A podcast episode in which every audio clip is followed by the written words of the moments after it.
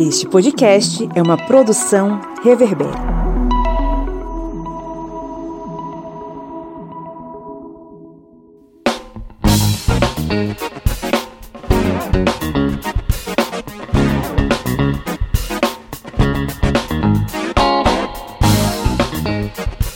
Olá, ouvintes! Estamos de volta com mais um episódio do podcast do Historiante, o seu podcast sobre as ciências humanas.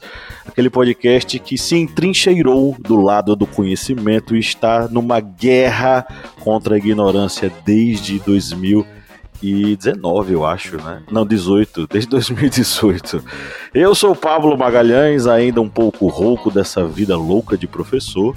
Estou aqui acompanhado, como sempre, dos meus camaradas. Estou aqui, estão aqui o camarada Kleber Roberto. E aí, pessoal, beleza? Trazendo aqui notícias verdadeiras, porque aqui o cuscuz é de milho, a tapioca é com fécula de mandioca e a carne de bode é com bodinho.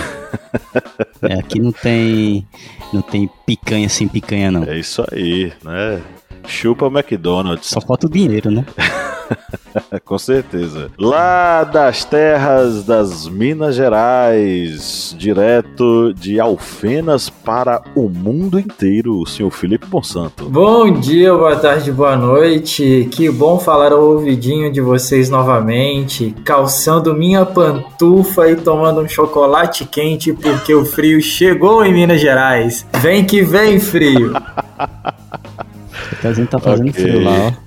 A gente estava conversando aqui nos bastidores aí, o Kleber, a semana que vem tem previsão de bater zero grau aqui no sul de Minas, hein? Estamos aguardando só, ansiosamente. Este evento aqui, precisa ser filmado. Aqui vai chegar em 30. Este evento precisa ser filmado. E conosco ela, essa guerreira lá de São Paulo, para o mundo também. Senhora Catiane Bispo. Adorei a apresentação, Pablo. Fala galera, bom estar aqui com vocês novamente. Felipe, vamos combinar assim. Então, o calor, o frio que tá aqui em São Paulo eu mando para Alfenas, tá bom? Pode mandar, pode mandar que a gente tá preparado. Ótimo. Então, frio pode ir para Alfenas. O Felipe falou agora, tô, tô imaginando Alfenas com aquelas máquinas de quebrar gelo prontas, né? Aquelas, aqueles motores, aqueles caminhões que limpam as ruas, né? Para tirar a neve das ruas. Eu tô assim já, Felipe. Já Rapaz, bem já. que podia. Mas Catiane tá falando de São Paulo para Alfenas, dão mais ou menos três horas. Então, assim, não tá tão longe. O frio que tá em São Paulo já tá aqui também, já tá chegando aqui, entendeu? Tem uma teoria de que choveu em São Paulo, chove aqui. Até hoje tem funcionado. Tem três anos que eu tô aqui, tá funcionando. Tá é, aqui, aqui, aqui, hoje tá batendo 16 graus aqui, agora, nesse exato momento. Mas coisa a sensação boa. térmica deve estar de uns 10. Né? 16 graus, ou coisa boa. Aqui em São Miguel dos Campos, que é onde eu estou agora, nas Alagoas, de dia faz 30, de noite faz 20 graus, ó. É bonzinho mais ou menos aí tá agradável, né? Bom, estamos aqui reunidos mais uma vez em clima de oração, como sempre, para mais um episódio do podcast e hoje, claro, especial geopolítica na Latinoamérica. Muitos ouvintes curtem, muitos ouvintes esperam ansiosamente para esse, esse, esse tipo de episódio ser postado e hoje é o dia. Vamos falar da nossa querida Latinoamérica, não é? é o que é que tá rolando e como a gente já tem muito tempo que não faz um episódio da geopolítica na Latinoamérica, hoje é dia de a gente pegar o nosso avião e sobrevoar a Pachamama como um todo para saber o que é está acontecendo, refletir um pouquinho sobre vários aspectos, né? Vamos ver o que é que esse caldeirão vai dar. Catiane Bispo, quais são as manchetes do dia? Fala galera, vem comigo nessa volta. No Chile, os nativos Mapuche querem recuperar suas terras. Atormentado pela violência e ocupações ilegais, o histórico desentendimento sobre a restituição das terras ancestrais da população indígena Mapuche está em um ponto de virada, com a chegada ao poder do presidente de esquerda Gabriel Boric. Autoridades investigam se promotor morto na Colômbia foi seguido desde o Paraguai. Autoridades paraguaias investigam se o promotor antidrogas Marcelo Pesce, morto ontem em uma praia do Caribe Caribe colombiano foi seguido desde Assunção por seus assassinos, disse a AFP, o comandante em chefe da Polícia Nacional, Gilberto Fleitas. Como a Venezuela saiu da hiperinflação e o que isso significa para a frágil economia do país. Quatro anos e duas reconversões monetárias depois, a Venezuela sai do ciclo de hiperinflação em que se encontrava desde 2017. Mulher que sofreu aborto espontâneo é condenada à prisão em El Salvador. Mulher foi condenada a 30 anos de prisão e já tinha passado dois anos em prisão preventiva durante o processo judicial depois de sofrer um aborto espontâneo. OIT. Pandemia terá impacto no desemprego da América Latina até 2024. De acordo com a OIT, a região latino-americana perdeu 49,1 milhões de empregos entre 2019 e 2020, e ainda há um déficit de 4,5 milhões de vagas de trabalhos a serem recuperados. É isso aí. Então vamos para o nosso editorial.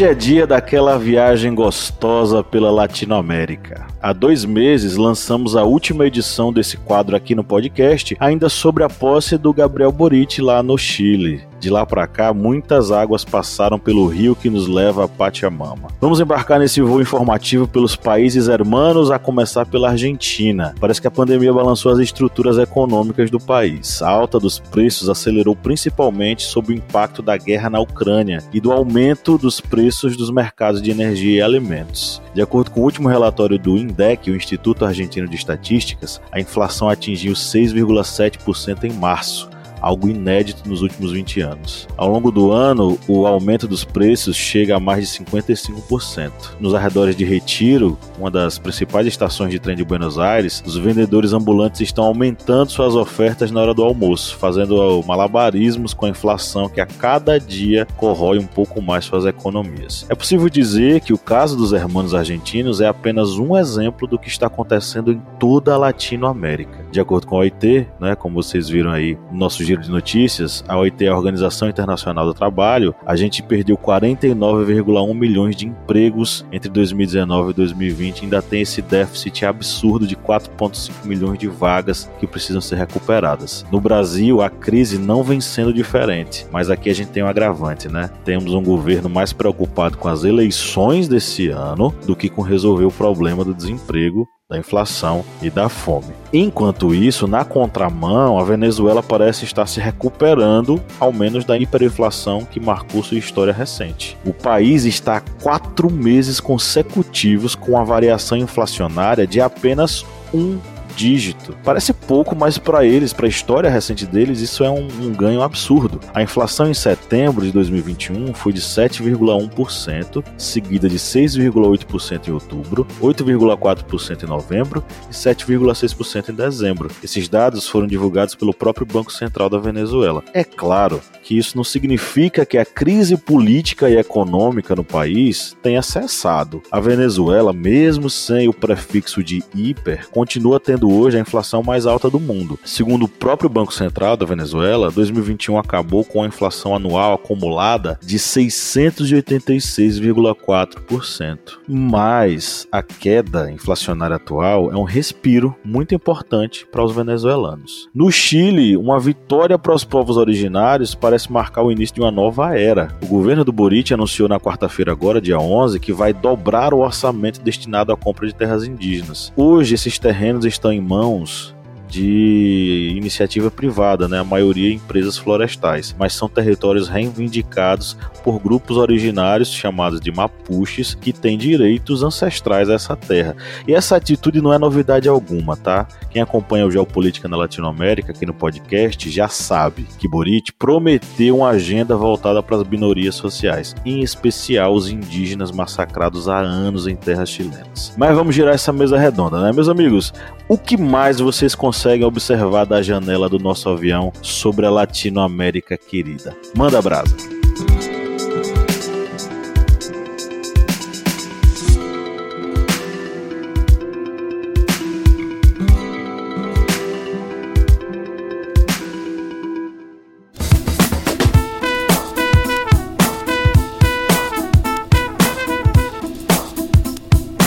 Bom, quem curte e acompanha o historiante pode nos ajudar a manter o projeto, não é mesmo, seu Kleber? Isso mesmo. Você pode ajudar o historiante de uma forma bem fácil. E faz como? Vai lá no nosso Apoia-se.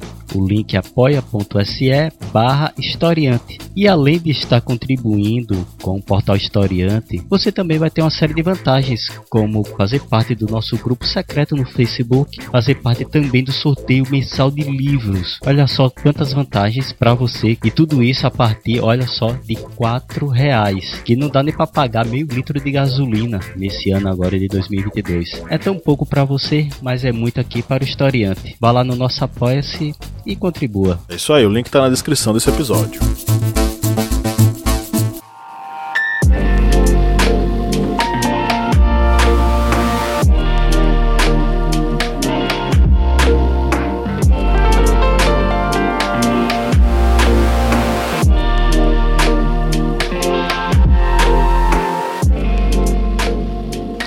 Dá pra ver que se a gente atrasa nesse episódio, fica com a pauta, ela incha mais que bolo com um quilo de fermento. Porque a América Latina realmente tem muita coisa, sempre aqui é um turbilhão de situações políticas, econômicas, sociais. Quando a gente foi fazer aqui a pauta, o que não faltava era notícias. O que a gente pode ver, por exemplo, nessa questão da, daqui da política que está ocorrendo na América Latina, vemos, a, por exemplo, a Venezuela, que é tida sempre aí como o bode expiatório de muitas políticas, principalmente aqui no Brasil, de dizer, ó, oh, Brasil vai virar Venezuela, Brasil vai virar Venezuela. Eles estão saindo da crise. A economia deles está bem é, ainda fragilizada devido ao período de hiperinflação, como pesquisamos aqui nos artigos que nós pesquisamos por exemplo, tem um artigo que nós retiramos, principalmente sobre essa notícia da como a Venezuela saiu da hiperinflação, que foi um artigo retirado da BBC, e a gente vê que realmente estão conseguindo ali, através da dolarização parcial da economia, conseguir sair desse reflexo de hiperinflação, mas com a economia ainda extremamente fragilizada devido a toda aquela destruição daquele período anterior de hiperinflação, na casa dos mais de 100 mil por cento. Mas a gente vê que, por exemplo, a partir da Venezuela saindo do, desse período de, dessa crise econômica, a gente já vê, por exemplo, a inflação acelerada no vizinho aqui, nos hermanos argentinos, como no artigo aqui que a gente tirou do Economia Pontual, que lá já está havendo esse risco desse aumento inflacionário que faz com que a inflação da Argentina atual se aproxime da inflação Venezuela, da Venezuela, que é a inflação atual, já com essa saída dessa crise. E a gente vai vendo que esse caldeirão aqui da América Latina, ele ainda sofre muito com os reflexos de muitas políticas anteriores. A Argentina teve esses reflexos agora, tanto da questão da guerra, como a pandemia, como, por exemplo, a questão que estava resolvendo com a FMI de um empréstimo retirado por Macri, um empréstimo de 44 bilhões de dólares, que a Argentina solicitou em um momento de crise econômica no governo anterior do Macri, e a gente vai vendo que a América Latina ele tem todos esses reflexos. Não é uma estrutura, digamos, que consiga andar normalmente. Sempre está tendo esses problemas, essas situações. A gente teve um boom da commodities no início dos anos 2000 até ali meados do, da década de 2010, mas agora a gente vê que essa situação econômica já começa a se fragilizar novamente. Mas aí o que a gente tem que imaginar é uma América Latina que tem que se unir, porque a América Latina tem estrutura sim, tem gás natural na Bolívia, tem petróleo na Venezuela, tem o trigo na Argentina, tem toda a estrutura tem a, as commodities agrícolas do Brasil. E por que não se unir para evitar que ela se quebre novamente? A gente tem que se unir, pensar na América Latina como um grande bloco, porque a partir do momento em que a gente só pensa que o vizinho tem que ser xingado por causa da política, a gente não vai quer virar Venezuela. Aí a gente pega e acaba recusando um petróleo que agora é muito necessário para o Brasil.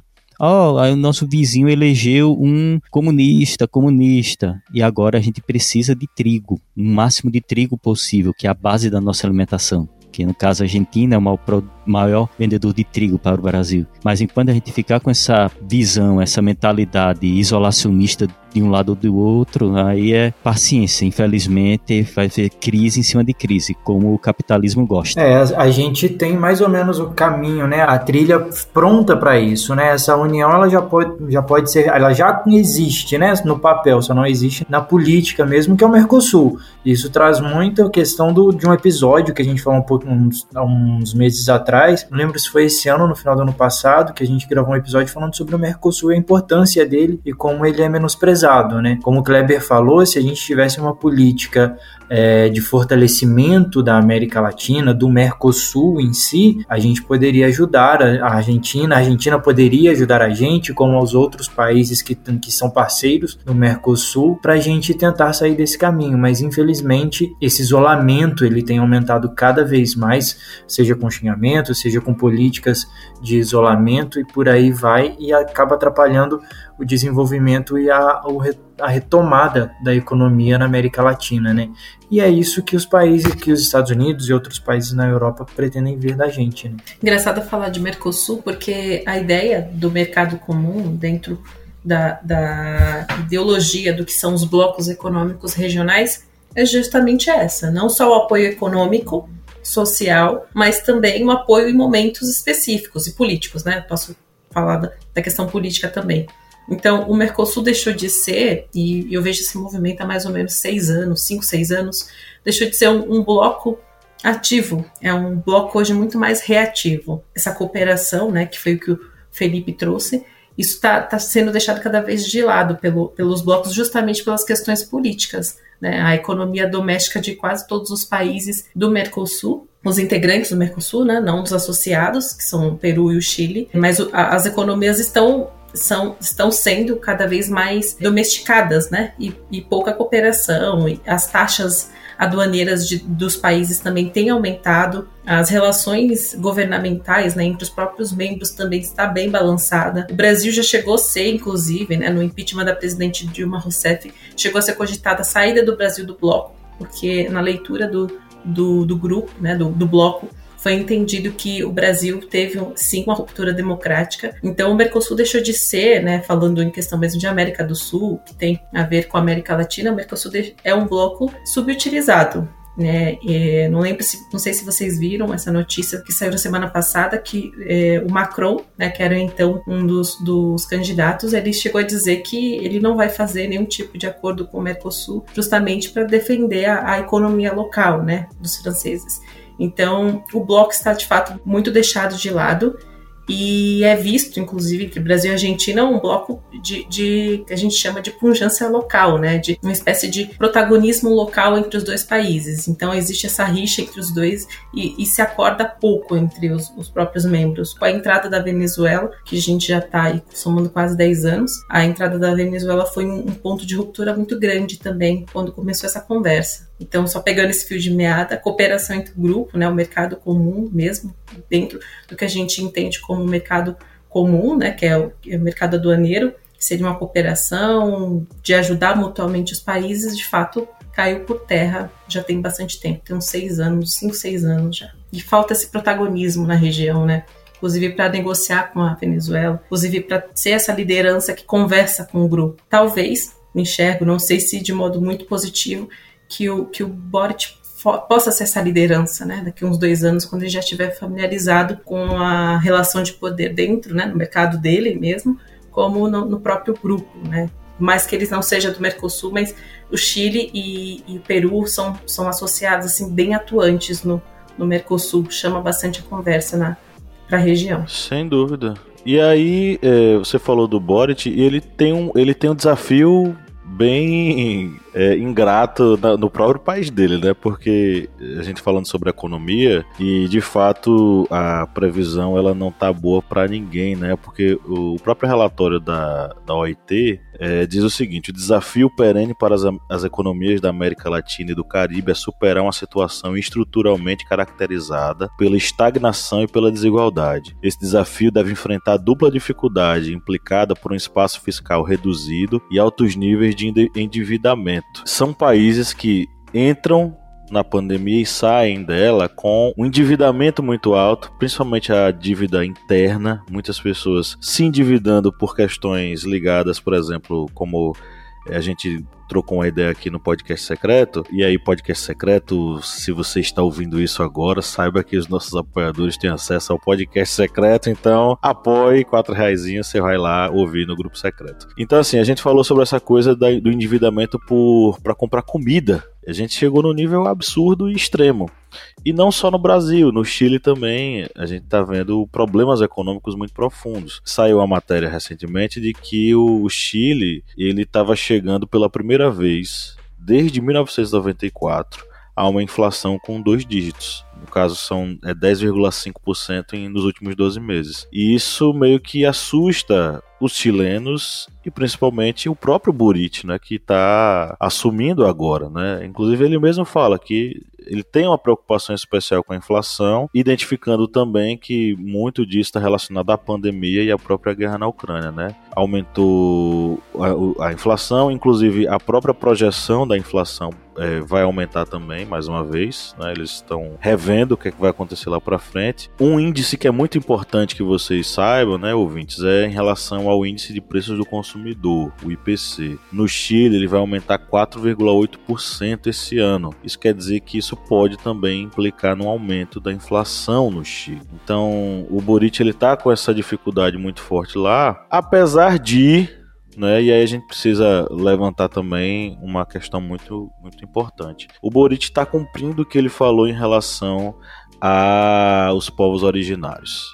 Né? Não só os povos originários, mas todas as pessoas que é, fazem parte das minorias no Chile. Na verdade, eu acho que todo mundo, sabe? Eu, tem uma matéria que, que foi publicada na Gaúcha ZH, mas que originalmente é da France Press, né, da AFP, que fala sobre como lá no Chile a volta às aulas está sendo um retorno até interessante, né? Porque ah, o sistema educacional chileno está usando cães para aliviar estresse dos alunos na volta às aulas, né? Os cãezinhos estão sendo né, levados lá para receber os estudantes, enfim, tem até uns trechos de umas falas aqui. Por exemplo, Teresita Valência, de 23 anos, disse o seguinte: Eu poderia passar horas abra abraçando o cachorro, né? Que ela está abraçando o simpático labrador Pepe, né, que fecha os olhinhos enquanto ela passa a mão na cabeça dele.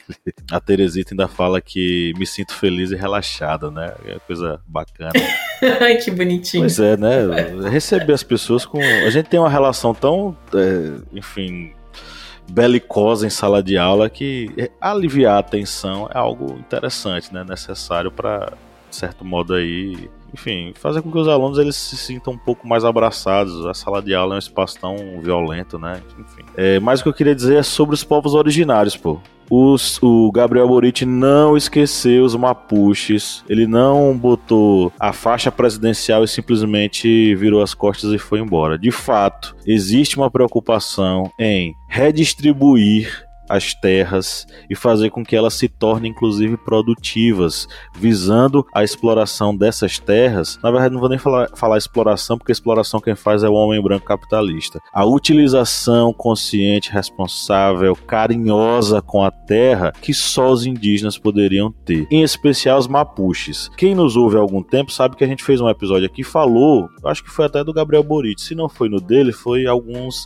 episódios anteriores, que a gente falou sobre a queda do monumento a um reconhecido genocida no Chile que aconteceu nas jornadas é, revolucionárias chilenas, né? Que teve toda aquela questão sobre transporte público, os estudantes foram às ruas. O, o, foi derrubado o monumento a uma pessoa que trabalhou para a morte expulsão extermínio de vários tribos, várias tribos indígenas, em especial os mapuches do território chileno. Eu acho que isso é uma volta por cima fenomenal, principalmente lembrando que nós moramos num país que resolveu fazer guerra, em especial o governo atual, às tribos aos povos originários e indígena virou basicamente inimigo número um do Estado. É, como é que vocês enxergam essa, esse paralelo aí entre Brasil e Chile, minha gente, em relação a isso? Rapaz, é um negócio negócio que a gente é de se envergonhar o, o que está ocorrendo no Brasil, porque a gente vê realmente uma coisa assim que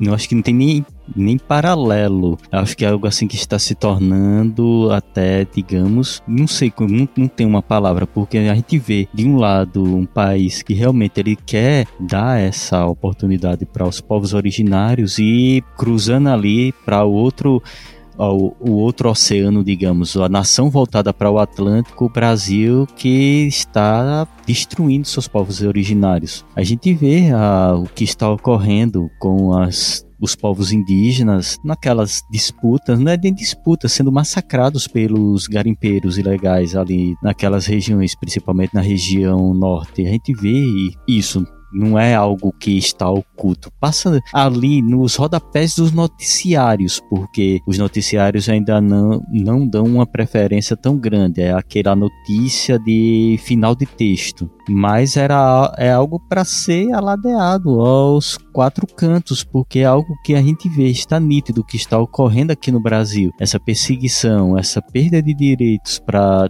dos povos originários. E algo que a gente vê é nítido para todos, mas mesmo assim é algo que a, as pessoas que têm a caneta na mão, que poderiam fazer algo, fecham os olhos a, a, ficam naquela ideia do que não isso tem que se integrar de qualquer forma para é, ao meio urbano. Isso tudo para liberar terra né? Para ser explorada para plantação de soja pasto e garimpo. É algo que o Brasil poderia utilizar como exemplo mas infelizmente nesse momento agora de 2022 acho que a gente não está pegando bons exemplos dos vizinhos e, pelo contrário, a gente está se tornando um péssimo exemplo para os outros. A gente está falando de um país onde, nessa semana passada, uma tribo praticamente inteira, né, uma, uma tribo praticamente inteira de Yanomamis desapareceram, se esconderam por conta de um assassinato e um estupro de uma criança. Então, assim, eu acho que não tem nem comparação com o que está sendo feito no Chile, que a gente está no caminho totalmente inverso do que poderia ser feito, né, do que a, a gente está falando de tribos que poderiam cuidar do nosso pulmão, cuidar da Amazônia, cuidar da nossa natureza, cuidar até um pouco da nossa agricultura, né? Eles para eles poderem girarem a economia deles, girarem a nossa economia também. E a gente está jogando isso pro ar. A gente não está preocupado com isso, a gente não está preocupado em, em preservar o que é nosso, o que a gente tem em busca de uma exploração que não faz sentido, né? Que só destrói o que a gente já tem. Né? Esse estupro de uma menina de 12 anos por garimpeiros é só um recorte da barbárie que os, os povos originários sofrem no Brasil. Dia 19 agora de abril, né, os indígenas fizeram uma manifestação em Brasília pedindo inclusive mais inclusão, é, mais representação, preservação das terras indígenas e verdade seja dita, porque os povos indígenas, né, os povos originários, os nativos, de fato, né, porque brasileiro de verdade vamos dizer assim, é o indígena, né? Donos dessas terras. Aqui eles já estavam quando chegaram os portugueses, os holandeses, os espanhóis, que é o dono da terra de verdade, os brasileiros natos de verdade, nascidos aqui na terra Brasilis, né? E eles pediram isso, mais representação, mais voz, falar dos direitos deles, né? Como povos indígenas mesmo, como um povo. Na semana passada eu participei de uma live junto com um, um Igor de Holanda, que é estuda direito internacional, enfim, e a gente estava é, dizendo, né, que os povos originários podem ser considerados uma nação, que eles têm um costume próprio, eles têm uma forma de viver própria. Então, por que, que a gente não preserva isso? Porque isso vai de, é, é contra total o que o capital fala que é o que? Produtividade, mais dinheiro, mais lucro. Seja do, do modo que for, como tiver que ser. Né? A gente está na, na, monocultura, né? O Brasil é um país que tem, que tem, que a gente tem três, quatro safras ao ano. Né? Então, é um país muito vantajoso do ponto de vista econômico, né? Como um agronegócio mesmo, um agrobusiness. Então, por isso que o indígena que fala de preservação da terra, de preservação da natureza, é visto como inimigo, porque ele vai contra todos esses princípios do capitalismo, né? Do homem branco do homem da cidade, que é justamente esse, de preservação da terra, de respeitar a natureza, de ser parte dela. Agora, uma coisa que é interessante, né? A gente vê muita gente aladeando, ah, índio não precisa de tanta terra, não. Para que eles querem tanta terra? Para que essa terra deles? Sendo que a terra é originária deles, né? Das nações indígenas. Mas aí essa mesma pessoa que diz, ah, indígena não precisa de terra, é aquele mesmo que vai lá o carro, pega o carro e plota a bandeira de Israel e diz, ó, oh, aqueles palestinos têm que sair de lá, porque a terra é consagrada para o povo de Israel. é uma coisa assim meio contraditória, né? E polêmica. Agora sim, eu acho que a Xuxa tem culpa disso, cara. Como assim? Assim, na moral, é, eu tô, eu tô falando brincando, mas é sério. Cara, quantos anos nós não construímos e reproduzimos. Aquela ideia do índio, e vou botar entre aspas essa palavra índio, porque não é índio, é indígena. Índio é uma coisa, indígena é outra. Indígena é o povo originário daquele local. Índio foi um termo colocado pelos portugueses porque achavam que estavam nas Índias e chamava todo mundo aqui de índio indistintamente. Quantos anos nós não reproduzimos aquela velha ideia da música da Xuxa, vamos brincar de índio? E no dia do índio, na escola, a gente é, pintava aquele índiozinho e colocava a peninha na cabeça. Vocês se fantasiaram de índio, minha gente, na escola? Sim. Eu me fantasiei. Infelizmente. Eu queria Ainda dar os parabéns pra vocês. E, e- e eu também, Glória bicho, eu não Tupã. peguei isso não. Eu não, eu não me fantasiei de índio. Olha que louco. Agora eu não sei É por... geração, né? Geração da Xuxa. Você não gostava Pois é. da Xuxa, é Geração. isso? Mas Kleber, É, geração. Kleber é da geração do. Qual é a geração, Kleber? A sua? Rapaz, já tinha passado essa geração da, da Xuxa quando pintava a, a, a cara. Rapaz, eu sou da. Nem sei. Acho que. Que Xuxa veio assim, digamos, aquele boom ali no final dos anos 80 e início dos anos 90. Você é da geração do sítio do pica-pau amarelo na TV Cultura. Se é dessa época, Kleber, você é mais novo do que eu, você, te- você brincou de índio sim, ué. Kleber é mais novo que tu? Eu sou mais mas velho não, que, pô. eu sou mais velho da Kleber nem se pronuncia. Não, pô, Kleber é mais velho, pô. Eu tenho 42, eu já tô velho. Se eu passar em frente ao museu, o pessoal, é, tá fugindo, volta aqui. Ah, eu pensei que você era mais novo do que eu. O Pablo é mais novo do que eu, então eu pensei que é, eu o era mais Pablo velho. aqui é mais novo que você, eu sou o ancião Mas- daqui. Eu, Eu sou, sou- mais novo que você. Eu sou mais novo que você. Você e Catiane. é, O Catiane lá em São Paulo. Você morava onde quando era criança? Eu morava em São Vicente, na Baixada Santista, que é o Ninho Reaça também. Bem reaça. E Felipe, era onde que morava? quando Eu morava em? Juiz de Fora quando eu era criança. Ah, cara, Sudeste eu acho tudo. Eu vou, eu vou ser xenófobo com os sudestinos agora. Eu acho que vocês pegaram muito mais essa coisa da, do vamos brincar de índio, do, dessa cultura é, reproduzida pela Xuxa mais do que a gente aqui no Nordeste. A gente não se fantasiava de índio, não. Mas muita gente se fantasiava de índio, no dia do índio. Eu acho que. Eu tô falando As escolas assim, aqui, eu não sei em São Paulo, só te cortando, Paulo. As escolas aqui incentivavam isso. Bom, pelo menos, aqui, pelo menos a minha escola, onde eu estudei, escola pública, incentivava isso. Fazia toda uma campanha de fantasiar, que não sei o que, comemorar tal, relembrar, tinha Sim. isso. Sim, só só que a diferença é. E aí eu vou, vou puxar um pouquinho a sardinha, mas não que isso justifique. A diferença é que eu tinha uma professora do, do, da- do fundamental, né? Que aí acompanhava a gente até a quarta série na época, que ela, ela fazia uma reflexão, pedia para todo mundo sentar e conversar, falava pra gente como as coisas tinham sido, quem eram os indígenas, ela falava da questão dele preservar o meio ambiente. Em São Vicente, eu não sei se vocês sabem, mas existe uma aldeia indígena, né? Essa aldeia indígena fica numa- num, num bairro chamado Japuí. E ela falava desse- de- desses povos originários, né, que viviam lá, que hoje em dia eles estão em menor número, eu lembro de tudo isso. E a gente tinha uma música também que falava, né, eu vou até procurar o nome aqui, porque eu vou deixar como recomendação, inclusive, que falava sobre que, que o indígena que cuidava da terra. Então, assim, não estou justificando, mas a professora Valéria, maravilhosa, fazia muito esse recorte com a gente. Um grande beijo, professora Valéria, onde você estiver. Espero que esteja nos escutando. Não, tudo bem, tudo bem. Mas eu não queria entrar em guerra com a- os chuchetes que podem estar nos ouvindo, não. Assim, é, eu mencionei a Xuxa porque é uma reprodução daquela ideia de que, quando ela fala vamos brincar de índio, ela constrói a ideia de que índio é uma coisa que você brinca. Você não é, você brinca de ser índio se fantasiando de índio. Como é que é se, fantasia, se fantasiar de índio? É como ela aparece no clipe daquele famigerado DVD Xuxa só para baixinhos. Volume 1, 2, 3, 4, 5, 6, 7, 8, 9 por aí vai. Ela de calça jeans com uma camisa, enfim, é, florida e com cocá, que segundo ela é o cocá de um cacique, né, vamos dizer assim.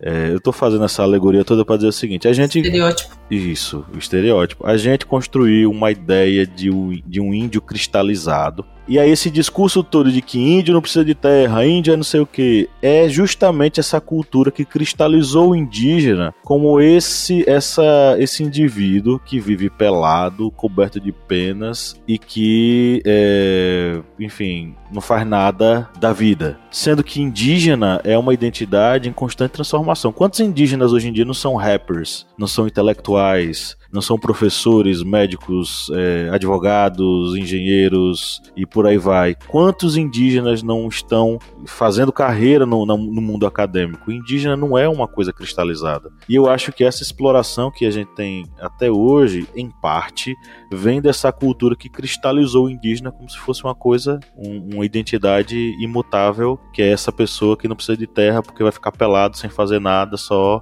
é, atrapalhando o Estado. Eu acho que muito de, de, de, a gente não conseguir caminhar adiante tem a ver, em parte, com essa cultura construída e reforçada com o vamos brincar de índio, cara. Mas assim, é, tô fazendo essa viagem toda para dizer o seguinte: a gente construiu uma cultura de exploração de, do indígena, enquanto no Chile a gente está assistindo um processo de valorização e de é, resgate dos espaços indígenas é, no país. Então, de certo modo, é, e não, a gente fala Mapuche, mas são várias etnias que tem lá, né? São basicamente 10 povos originários. São os Mapuche, Aymara, Rapanui, Diaguita, Atacamenho, Quechua, Cola, Xango, Kawashkar e Yagan. Né? São essas as etnias, ou, ou, na verdade os 10 povos originários presentes lá no Chile. E eu tinha mencionado o, o genocida, né, que teve a imagem derrubada lá no Chile, na, nos protestos, ele era o Manuel Baquedano. Ele foi quem fez essa, essa, esse expurgo indígena lá no Chile.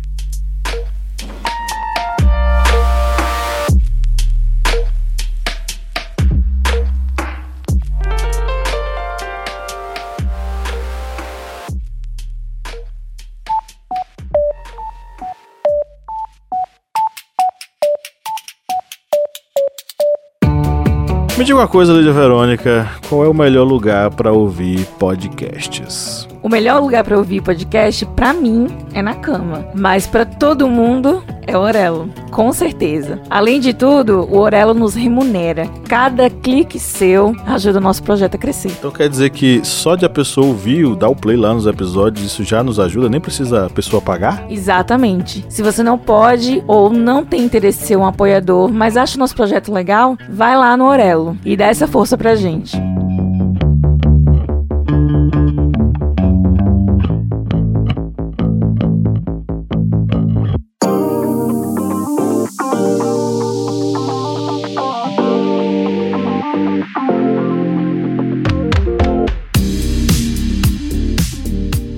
De mais nada, gente, vamos bater palma pro Pablo, que falou o nome do, das 10 tribos aqui e nem gaguejou, né? Merece palma ou não merece, Cara, Kleber? Ele merece. Tá de parabéns, tá? Tá de parabéns o rapaz. Muito obrigado. Eu treinei em casa durante uma semana. Fez o dever de casa direitinho.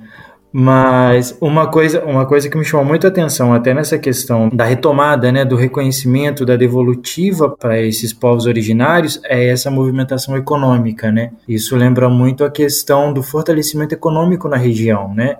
Eles podendo produzir, eles podendo desenvolver de acordo com a cultura deles, de acordo com o que eles estão acostumados, eles vão desenvolver a economia local e isso fortalece a economia em, pe em pequenas células que vai aumentando e se torna uma onda e vai fortalecendo a economia geral. Isso é muito importante, a gente precisava muito disso, que isso se replicasse não só lá, mas aqui também em todos os lugares. Né? É, essa estabilidade que realmente a América Latina precisa. E a gente lembra também um detalhe: aqui no Brasil, essa estabilidade econômica fica aí atravessada por causa da política. Mas a gente lembra também que a Bolívia, desculpe, a Colômbia, por exemplo, vai ter um processo eleitoral. E lá na Colômbia, o candidato da esquerda, Gustavo Petro, ele está na liderança, ali com uma margem 6, 5% à frente do segundo colocado. E lá uma coisa coisa bem é complicada, porque ele por exemplo, tem uma imagem bem emblemática que ele vai fazer o discurso e tem policiais com aquele escudo é, balístico, aquele escudo que eles usam para segurar, segurar disparos de arma de fogo, ou seja, demonstrando aquele clima de instabilidade que está ocorrendo dentro desse processo eleitoral colombiano.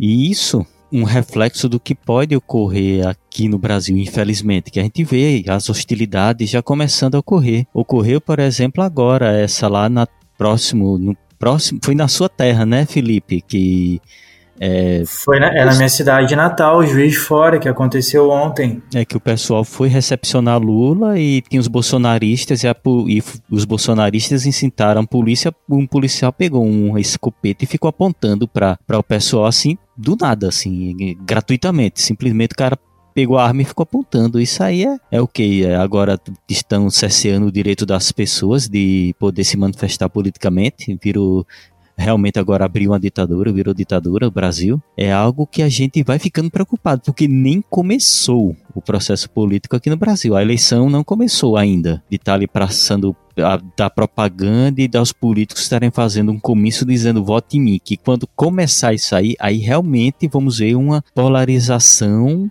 dramática aqui no Brasil, porque se em 2018 teve já aquela polarização, agora estamos vendo uma polarização com radicalismo, e esse radicalismo da direita é um radicalismo nocivo, um radicalismo que eles querem destruir, matar, perseguir e ameaçar e que o que eles estão tentando fazer, ameaçar. Ainda uma, a respeito dessa violência, né, desse, desse cerceamento de, de liberdade de expressão, uma informação até meio que de bastidor, a agenda do, do, do, do Lula, né, como, como candidato, ex-presidente como candidato agora a, ao governo, ela só pôde ser divulgada ontem de manhã, quando ele estava chegando em Juiz Fora, ou no mais tardar no final da noite de terça-feira, porque por conta de ameaças. Ele já estava recebendo ameaças de grupos bolsonaristas que moram em Juiz Fora que são em Juiz de Fora, estavam ameaçando matar o Lula em Juiz de Fora por conta, por conta da visita dele. E detalhe, Juiz de Fora é uma cidade governada por uma prefeita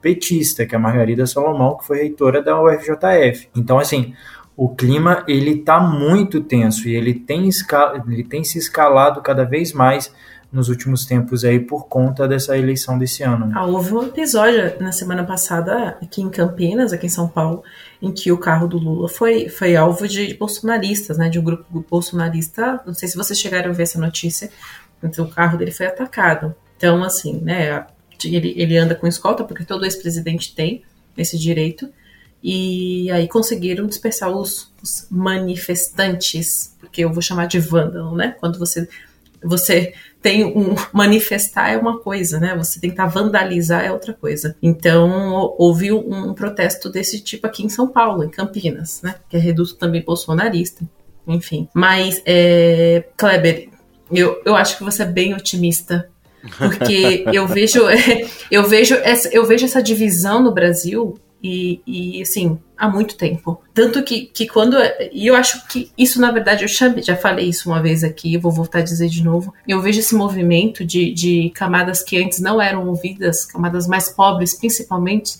Eu chamo isso de levante. Levante mesmo, no sentido estrito da palavra. Porque é, as pessoas que são saudosas a outroras em que o Brasil que a camada mais pobre não tinha acesso à informação, né, que não tinha a, a leitura social do que a gente tem hoje, econômica, essa galera está conseguindo acessar as universidades e está conseguindo ter voz também. Então, não vai voltar a ser como era antes, né? Não vai voltar a ser como os grandes conservadores, né? Querem que volte a ser, que continue a ser, né? Que aquele privilégio seja mantido.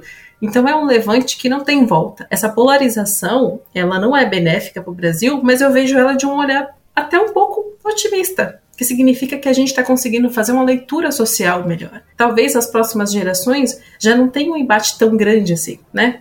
Sendo agora eu que estou sendo otimista, mas a leitura do que o Brasil, como o Brasil é desigual, né? Foi uma conversa que a gente já teve aqui. Isso, isso é, é indigesto. A gente não tem que se acalmar, não tem que achar que isso é normal que normalizar a barbárie, já dizia Hannah Arendt, normalizar a barbárie é o que banaliza o mal, né? Que banaliza a fome, banaliza a violência, banaliza a morte de, homo, de é, homo, crime de homofobia, normaliza a morte de, de mulheres por serem mulheres, feminicídio. Então, eu acho que isso é um movimento, do ponto de vista né, um pouco mais otimista, muito bom. Porém, a gente tem que ter cuidado, né? Porque os extremos estão aí, estão à solta, né? E são revanchistas, muito revanchistas. Sim, e é tão a temeridade mesmo as eleições, principalmente por causa da atuação desses indivíduos.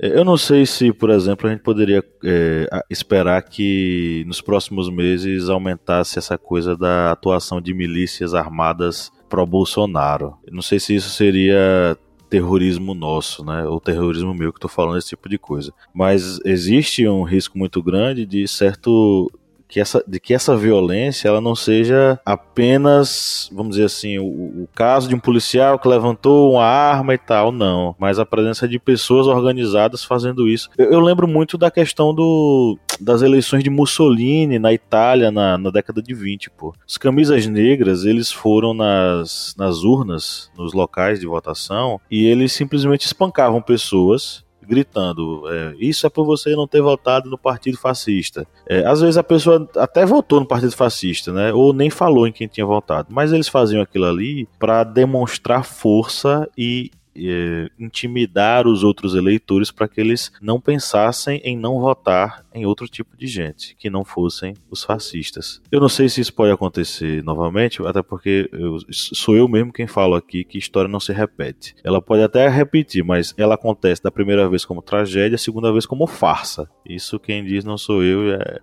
o, bom e velho Karl Marx. Então, assim, é, que a história vá se repetir, eu acredito que não, mas que esse tipo de estratégia pode ser algo parecido, pode ser praticado, isso é um risco muito grande que a gente pode estar tá correndo.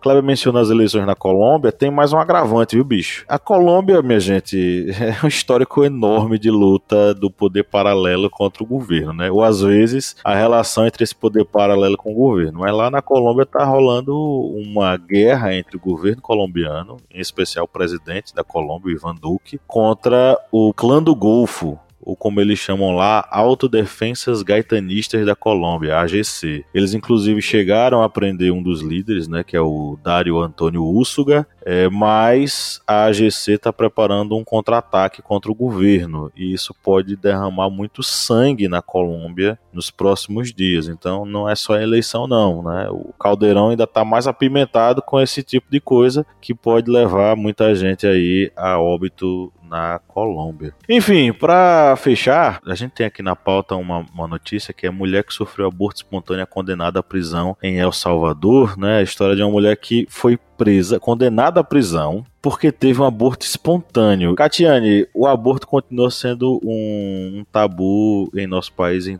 em, diversos outros na América Latina. Você acha que a gente tem alguma esperança nos próximos anos ou casos como esse vão ser recorrentes, hein? Pablo, falando em América Latina, o Brasil, né, bom, eu vou fazer primeiro o recorte local, né? Eu lembro que a gente é, local que eu digo América Latina. Lembro que no episódio do Boric a gente chegou a falar sobre a questão do que, que ele trouxe né, na campanha dele. E ele mencionava a questão da descriminalização da, do aborto, na Colômbia já é, né? Então trouxe alguns temas que até para um país católico como a Colômbia, um país cristão como a Colômbia, um tema que, que teve uma aceitação muito grande, assim, né? No sentido do, dos eleitores dele. Né? Pode não ter concordado, mas teve uma aceitação boa. Aqui no Brasil, o Lula, eu acho que vocês devem ter acompanhado essa notícia, se não acompanha, eu vou trazer. O Lula mencionou em um dos discursos que ele fez, que estava fazendo, um, eu não lembro agora o local, mas ele fez uma menção leve sobre a descriminalização do aborto como uma questão de política pública.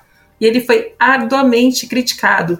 Lembra que eu falei, não sei se vocês ouviram esse episódio, se não ouviram, recomendo voltarem lá e escutar, que eu disse que o Brasil, a esquerda, a velha esquerda brasileira, não abordava temas como esse, e o Lula fez o teste. Conclusão, foi extremamente criticado até dentro da própria esquerda. Então, a descriminalização do aborto é ainda um tabu aqui na sociedade brasileira. Quem acha que o Brasil é um país né, extremamente avançado para falar de política pública, principalmente contra direitos reprodutivos da mulher, está muito enganado. A gente está saindo atrás de vários países como a Argentina, Colômbia, Uruguai e até o Chile. Então, assim, é, esse, esse assunto, né, essa pauta, falar de descriminalização do aborto, fala também da questão da saúde da mulher, né? Porque quem faz aborto vai continuar fazendo aborto. A grande sacada é saber que essa mulher vai chegar a óbito, pode chegar a óbito fazendo esses abortos clandestinos. E aí a gente tem o outro extremo, né? Que em El Salvador, uma, uma mulher que ela sofreu um aborto espontâneo, ela foi denunciada pelo próprio hospital, né? De que, de que as condições do aborto eram suspeitas para os médicos. Ela foi denunciada, foi encaminhada para a polícia e ela foi presa. Ela ficou presa por dois anos e houve a condenação dela, né, a mais 30 anos de cadeia, porque eles, eles acusaram essa mulher de ter provocado um aborto. Então, isso para mim, assim, é, eu digo por mim, né? Obviamente que eu não falo em nome de outras pessoas, mas que podem ser representados ou se ver representado pela minha fala. Eu acho isso extremamente cruel com as mulheres. Eu acho que o Estado determinar que uma pessoa vai ficar 30 anos dentro de uma penitenciária por ter, segundo ele, provocado um aborto, por ter decidido sobre o seu corpo, sobre a sua vida, é extremamente cruel, né? Então, quando a gente começar a tratar assuntos de saúde pública, né, de políticas públicas, principalmente de direitos reprodutivos, desse modo, a gente vai continuar lendo notícias como essa, infelizmente. Sem dúvida. E o caso, o, o, tem os dados na matéria, né? Dizem que em El Salvador, entre 2000 e 2014, 49 mulheres foram condenadas por crimes relacionados à criminalização do aborto e as autoridades denunciaram outras 250 por terem feito aborto. É criminalizando uma coisa que é assunto de saúde pública, né? Exatamente. Exatamente. É, e até pegando um parâmetro, eu sei que a gente fala de América Latina aqui, mas que houve, não sei, é, da Suprema Corte dos Estados Unidos que vazou né, um, um documento é, em que o, um dos ministros da Suprema Corte dos Estados Unidos questionava a questão da, da, do aborto no próprio país.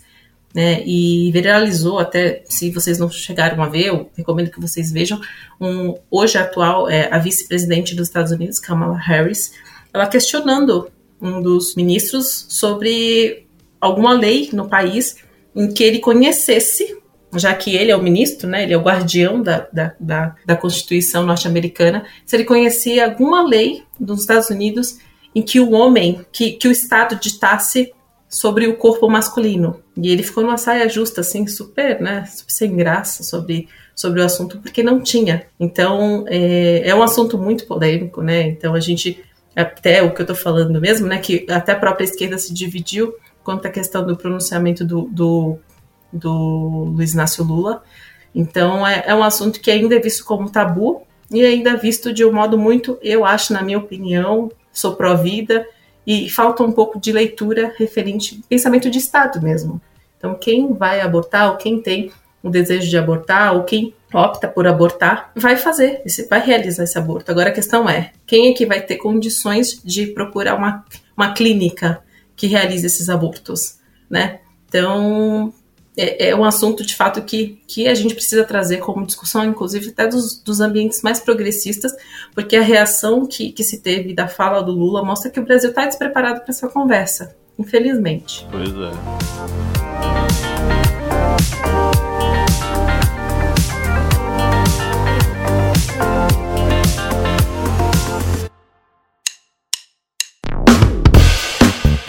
Você que é nosso ouvinte, nosso ouvinte, que acompanha esse podcast a cada semana e adora ouvir os nossos papos, que tal a gente fortalecer os nossos laços de amizade? É simples demais e nem precisa pausar o episódio, né, Felipe? Exatamente, Paulo. Ah, se você está ouvindo a gente agora, seja no Spotify ou seja na Apple Podcast, para a gente ficar mais íntimo, para a gente falar cada vez mais ao seu ouvidinho, você faz o seguinte agora. Enquanto está ouvindo a gente, vai lá, avalie a gente no seu aplicativo de áudio vai lá no Spotify, dá cinco estrelas pra gente. Vai lá no Apple Podcasts, dá cinco estrelas pra gente. Isso fortalece o nosso relacionamento e você fica cada vez mais perto da gente.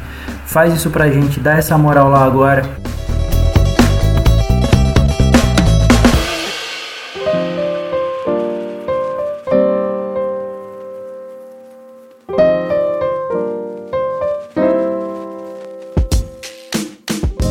Chegamos à reta final da nossa gravação. É hora das nossas indicações. É o momento em que a gente vai sugerir aos nossos ouvintes, né, alguma coisa para ouvir, assistir, ler, seja lá o que for. E é também um quadro dedicado, né, Felipe, aos nossos apoiadores. Com certeza, Pablo. A gente dedica este momento das indicações aos nossos queridos e amados apoiadores. Eu vou abrir a listinha aqui, ó, para ler os novos apoiadores que nós temos aqui. Temos dois essa semana. Vou dedicar para Adriana Monteiro Santos e para o Emílio Bertoldo Santos, que são os nossos novos apoiadores. E também vou dedicar aqui para Carolina Ié. Então as, as indicações dessa semana vão especialmente para Adriana Monteiro, o Emílio Bertoldo e a Carolina Ié. Beleza. É, e você que nos ouve, fica o convite, torne-se apoiador e tenha seu nomezinho falado aqui. Você que nos acompanha a cada semana, curte nossas, nossos papos e tal, lembra aí de se tornar apoiador é, por apenas quatro reais mensais lá no apoia.se barra historiante para assistir, inclusive, os nossos mini cursos, né, Kleber? Saiu aula nova lá do mini curso, né? Isso mesmo. É uma aula foi uma aula excelente sobre fontes históricas que já vai estar Mas foi excelente porque você tá nela ou porque é excelente mesmo? É porque é excelente mesmo, com muito conteúdo. Para quem está estudando história, para você que já é formado em história, mas quer conhecer mais sobre fontes históricas, você pode se tornar um apoiador e curtir essa aula, que foi uma aula excelente. E vai vir muitas outras aulas. A gente já está aqui até com o mural, tô olhando aqui já o cronograma e vai ter muitas novidades aí no curso de escrita da história. O Kleber, o, é isso aí. O Kleber ele é bem metódico. É, você chega na casa dele, o, essa área do, de trabalho dele na casa é cheia de post-it no, no, na parede. Imagine aí, vários post-its assim na parede com várias coisas que a gente planeja fazer. Pois é, então é isso. O nosso minicurso é escrita da história, é dedicado aos nossos apoiadores. É, você que nos ouve pode participar, assistir nossas aulas sendo apoiador, vá lá e não perca essa oportunidade. Vamos lá, quem é que quer começar com as indicações? Ninguém. Eu começo. Silêncio no eu estúdio. Começo, eu, eu, sempre fico por último, né? Os meninos começam. Hoje eu posso começar. Começa aí, Catiane. Bom, eu já vou então pegar o fio da meada que vou, do, da questão que eu falei da, da descriminalização do aborto. E eu vou, vou indicar o filme que está sendo comentado, inclusive, nesse caso da, da Suprema Corte Norte-Americana, que é, que é o filme que foi que originou a questão da descriminalização do aborto em 1973, que é o caso Roe contra Wade, está disponível na Netflix. Recomendo que vocês assistam. É muito legal, assim, passa um recorte bem legal sobre, sobre o, essa lei, né? Que, que as leis dos Estados Unidos levam o nome dos envolvidos. Então, o caso Roe contra Wade é muito legal. E, e dicas para vocês ouvirem de músicas eu vou trazer a, uma, uma, música Até Quando, que é do Gabriel, Gabriel Pensador, que nos convida um pouquinho a questionar as coisas que acontecem de fato na sociedade, de modo mais, mais ativo, né? Menos passivo, mas muito mais ativo. Eu acho que vai muito, ao, do, do, muito corroborando o que a gente já falou aqui sobre a questão de eleição esse ano, do que, que a gente espera de Brasil, né? E dos desmandos que a gente já está vendo aí no Brasil. Então eu acho que essa música é bem legal para inspirar a galera. E saindo um pouquinho de estereótipo, mas eu acho que a mensagem é bem tranquila, assim, eu gosto. De homenagem aos povos nativos, eu vou recomendar a música do Baby do Brasil, que é Todo Dia Era Dia de Índio, tá?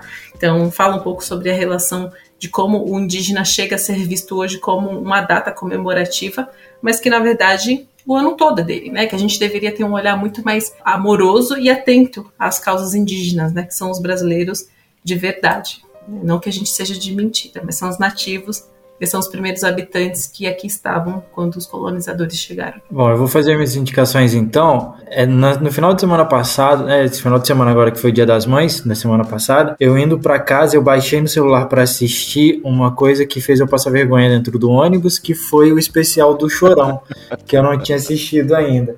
Quem Mas por vive... que fez você passar vergonha? Porque eu comecei a chorar, cara, dentro do ônibus assistindo o especial do Chorão na Netflix. Quem viveu o começo dos anos 2000, ali era adolescente, pegou muito a época do Charlie Brown Jr., né? E o Chorão, que era o vocalista, ele faleceu, tudo.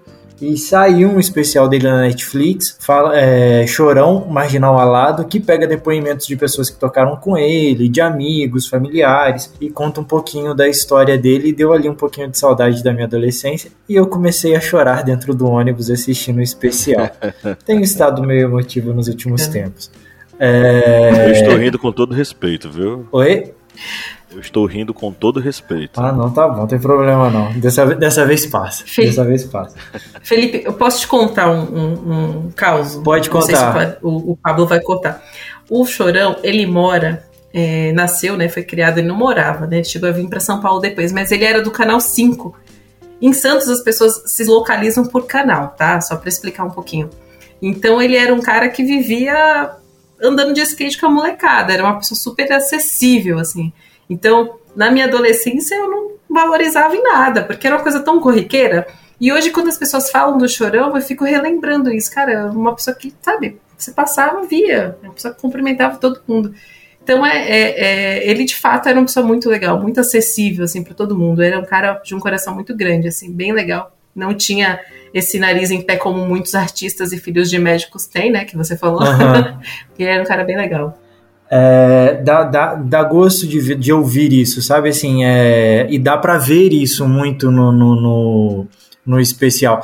Embora o Chorão ele tenha brigado com Marcelo Camelo dentro no, de um aeroporto, tenha dado uma treta entre os dois ali, mas assim, Essa eu consigo é amar os dois, entendeu? E é um especial que tá muito bonito e mostra muito isso, a humanidade do, do Chorão, sabe? Como, como ele era acessível, como ele era da galera, qual o pensamento dele lá no começo dos anos 2000, como ele pensava o mundo, né? A, a, como ele abordava os problemas sociais ali naquela época. É bem interessante, vale bastante a pena assistir. Eu vou indicar de música uma música que a gente postou no Instagram do, do, do, do Historiante essa semana, que é o Açúcar e com Afeto, do Chico Buarque e da Nara Leão. Ah, tem todo um debate ali na, na, né, a respeito do cancelamento da música, tudo que a gente fez na, na postagem. E eu vou indicar também uma música chamada Motor, que está uma versão, versão ao vivo do Chico Chico, o filho da Cássia Eller. Eu vou dedicar essa música até para Lídia, que ela, ela comentou comigo no Instagram. Eu postei a música no meu Instagram e ela comentou comigo no privado, falando: Ah, eu gosto dessa música. Eu ameacei ela. Falei assim: Ó, não indica que essa música é minha essa semana. eu acho que até por isso que ela não compareceu na gravação hoje. Brincadeira. Mas aí ficam as minhas indicações especial do Chorão no Netflix, Chorão Marginal Alado, é, Motor do Chico a Chico e Com Açúcar e Com Afeto do Chico Buarque. Ok.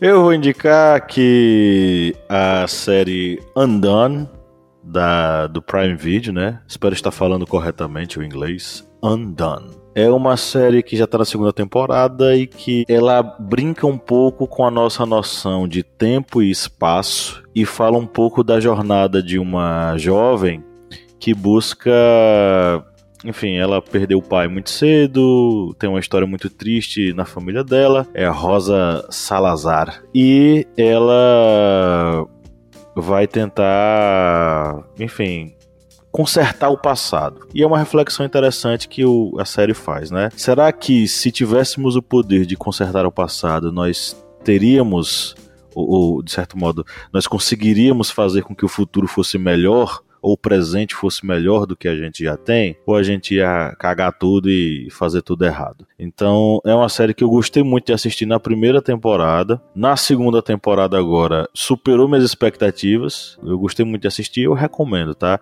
Rosa Salazar não é o nome da personagem, é o nome da atriz, Rosa Salazar, uma atriz muito boa, inclusive. Gostei muito da interpretação dela, ela interpretava a Alma, né, a personagem principal. E, enfim, assistam, vale a pena, muito bom a primeira e a segunda temporada. Não vou falar mais nada porque aí, é de, mais do que isso, é spoiler, né? Vou sugerir também um filme argentino chamado Filho Protegido. Eu confesso que a, eu fiquei meio dividido em relação a ele. É, é um filme do Sebastian Schindel, roteirizado pelo Leonel D'Agostino e estrelado pelo Joaquim Furiel. É um filme que é um filme de suspense, de horror, não é de terror, é de horror e que fala um, um, pouco sobre. É um suspense psicológico, né? Fala um pouco sobre a vida do pintor Lorenzo, que começa a sair do controle quando ele acha que a esposa está tentando distanciar ele do filho. É, eu fiquei meio dividido em relação a esse filme, mas eu sugiro para que você ouvinte diga depois o que, é que você achou. Manda mensagem aí para ver se eu deixo de ficar dividido e assumo um lado se eu gostei ou se eu não gostei. Mas eu fiquei um pouco perdido ou eu não tenho a capacidade intelectual suficiente para compreender o final do filme. Para nossa playlist, eu vou indicar a música Primavera. Do, de um duo chamado Ainda. Eu acho que eu já sugeri esse duo aqui anteriormente, né? Ele é liderado, o composto, né, pela Esmeralda Escalante e pelo Iago Escrivá. E essa música é um duo que ele faz com um dos cantores, compositores latino-americanos mais fantásticos e maravilhosos que eu já ouvi, que é o Jorge Drexler, lá do Uruguai. Ele é uruguacho. Muito bom. A outra música é uma música meio carimbada aqui no Geopolítica, que é a música Latinoamérica, do Caia 13. Música muito boa e que vale a pena ouvir quantas vezes você quiser. O Caia 13 é também um duo, né? E o estilo de música é um rap alternativo, um pop latino. Eles são originários de Porto Rico e apoiaram, inclusive, a, o Gabriel Boric nas eleições chilenas. Bom, é isso. Manda brasa, Kleber Roberto. Eu tinha até colocado aqui um livro, mas eu pensei, não, vou modificar. Tá todo mundo colocando filme, tá todo mundo colocando séries. Então, eu vou novamente aqui Vou fazer, acho que eu não sei se eu já fiz essa indicação anteriormente, mas que é a indicação de uma, eu não sei nem se seria uma série, seria uma série documental, que ela, essa série ela se baseia nos latinos que eles foram para os Estados Unidos e lá eles começaram a praticar é, o skate, levando o skate para lá. E aí começa a sofrer é, com racismo. E esse documentário ele é Praça do Skate, a primeira pista de skate da América Latina, que vai falando sobre essa primeira pista, a construção, os personagens, o primeiro campeonato que vai ocorrendo. E a gente vai vendo exatamente toda essa construção do esporte aqui na América Latina. E toda aquela questão também que vai envolvendo a questão do movimento dos skatistas com relação a, a isso, a,